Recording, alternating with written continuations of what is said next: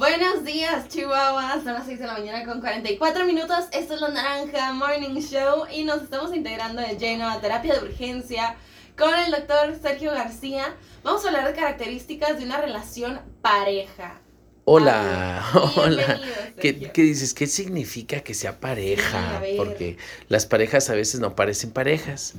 Bien, sí, están bien disparejas Ajá. porque no reconocemos la dignidad del otro también o no respetamos o no tenemos los mismos valores o principios. Mira, desde hace mucho tiempo se ha dicho que el hombre y la mujer pues somos iguales, ¿no? Es un dicho fundamental de las relaciones actuales. ¿Qué se espera? Pues respeto, amor y empatía. Y pues naturalmente que vemos desde la terapia algunas señales que nos dicen que una relación es realmente una relación. Fíjate, hay algunas, algunas pautas por las que se dice que uno no, es, no tiene una relación o no está casado. Incluso son eh, pautas que pueden hacer un, un- una anulación del vínculo matrimonial por la iglesia. ¿Te acuerdas que una vez yo platiqué sobre esto? A ver, Sí. Sí, decíamos de un caso en el que, por ejemplo, él tenía un hijo y nunca se lo dijo a ella. Oh, sí, creo que sí recuerdo Eh, así. O que él tenía otra relación y Ay, luego se casa y luego esa relación la sigue y luego de repente ella a los dos años se da cuenta que esa relación sigue y esas mentiras o esas omisiones mm, naturalmente que dan cuenta de, de una deshonestidad que puede hacer que, que el vínculo se destruya. Sí, por supuesto. Entonces, tanto legalmente como eclesiásticamente se puede someter a juicio porque está viviendo bajo una mentira. Entonces ahí, cuando no se está cumpliendo ese principio de la verdad, de la honestidad, entonces se puede disolver el vínculo. Tanto por la iglesia como por el civil, ¿eh? escucha esto. Pero bueno, entonces, ¿cuáles son los principios de que sí sea pareja? Bueno, pues uno, que sea pareja significa que sea igualitario que sea igualitario. Eso significa que sea pareja. ¿Qué significa que sea igualitario? Si él trabaja, mi querida Cris, y ella trabaja, las responsabilidades del hogar son al 50. Y en muchos de los matrimonios que hoy vemos, en muchas de las parejas que hoy vemos, cuando él trabaja y ella trabaja, ella llega a la casa haciendo todas las actividades como si fueran su responsabilidad. Y este desgraciado infame se sienta en el sillón con el control y no hace nada, asumiendo que esa responsabilidad es de ella. ¿Y qué crees? Ella asume también que la responsabilidad es de ella y no lo incluye en esas responsabilidades. ¿De quién es la culpa, Cris? Pues veamos. De ambos. Porque aquí no hay un abusador, hay alguien que se permite ser abusado. Entonces, amigas, escuchen esto que les estoy diciendo. Si tú trabajas y este infame trabaja, es las labores del hogar una responsabilidad del 50%. Ah, pero si él trabaja y tú no trabajas, ¿de quién es la responsabilidad del hogar? Pues de ella. ¿Por qué? Pues porque él está manteniendo esto. ¿Me explico? Alguien trabaja, trae la comida, pero alguien mantiene la casa bonita y hace la comida. Ahora, si ella trabaja y este desgraciado no trabaja, ¿a quién le corresponden las tareas del hogar? Pues a él. ¿Por qué? Naturalmente que porque él tiene el tiempo y está en la casa. Esa es, esos son pautas o principios de ser parejo, Cris, en la relación. Entonces, eso es lo estructuralmente mínimo. Ahora vamos a lo, a lo, a otros, a otras pautas. Por ejemplo, ser parejo significa que si hay un solo carro, fíjate, hay un solo carro, pero hay hijos, ¿dónde tendría que estar el carro? Pues donde se requiere más. Él, por ejemplo, trabaja ya en, en una planta lejos. Ella puede irlo a llevar y luego traerse el carro para poder llevar y traer a los hijos, porque él no va a salir hasta las 4 o 5 de la tarde. Y si ella no tiene otra cosa que hacer, pues ella va y lo recoge. Ah, no, pero este desgraciado se lleva el carro. Y ella tiene que llevar a los hijos caminando. Y la escuela está lejos. Entonces ahí anda la señora en el camión llevando. Y luego ahí va por ellos, ¿no? Y luego necesita cosas del centro y ahí se va en el camión también. Eso, eso es ser una pareja dispareja. Es decir, no hay una buena armonización en cuanto al uso de los bienes que tiene esta familia.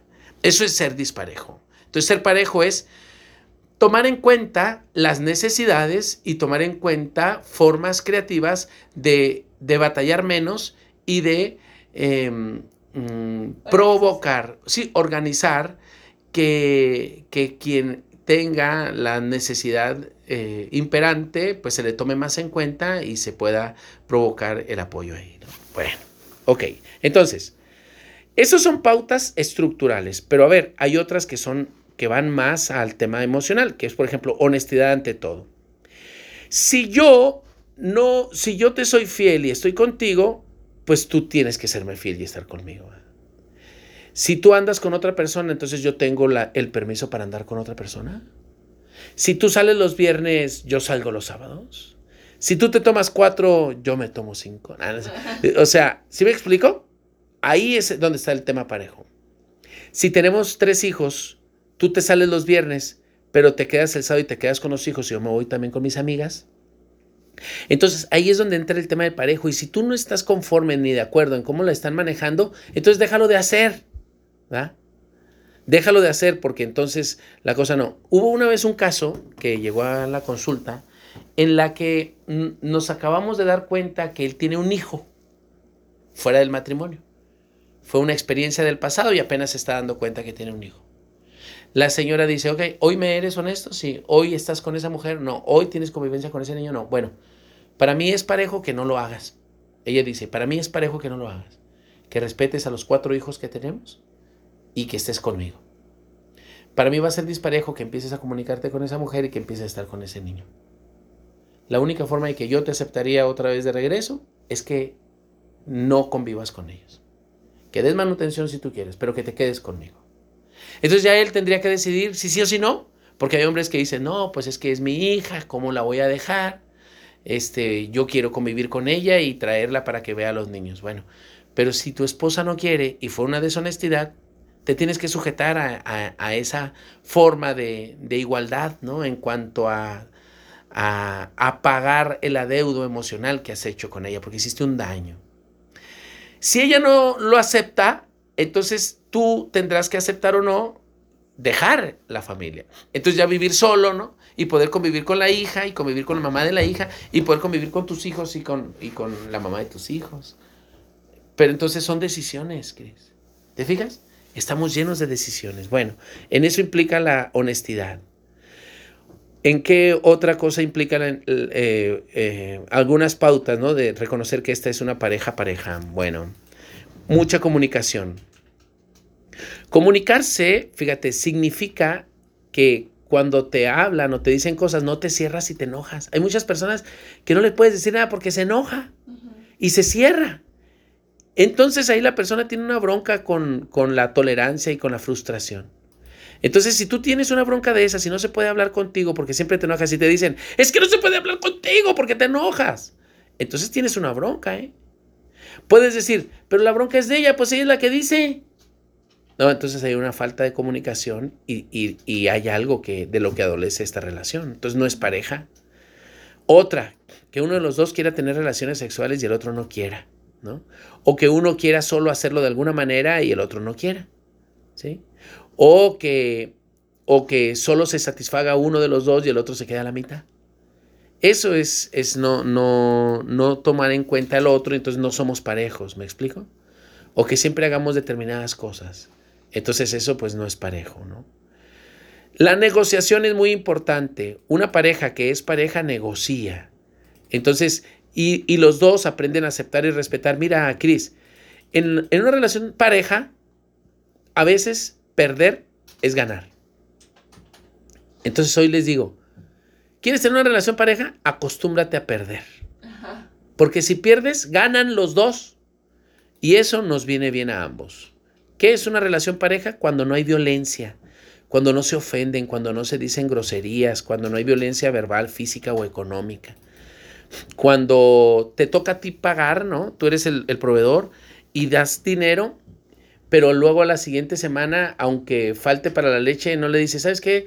Te gastaste el dinero que te di y te voy a descontar, te voy a descontar lo de la leche. Sí, te- en vez de darte 800, te voy a dar 723 porque la leche vale 78 pesos. O sea, Sí, porque al final de cuentas van a donde mismo. eso es un casa, miserable. o sea, no estés con esos hombres, amiga, ¿eh? no, jamás. O sea, es que esos son unos miserables.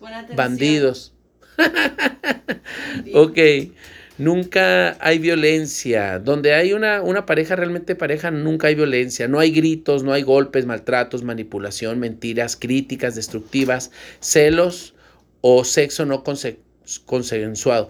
Amiga, si este maldito te quiere obligar a algo y tú no quieres, denúncialo. La neta, ¿eh? Porque eso es un abuso, eso es violencia. No puedes permitir que te obliguen a nada. Si tú no quieres algo, solo di no. Y si no te lo respeta, muévete del lugar. Porque eh, la violencia escala.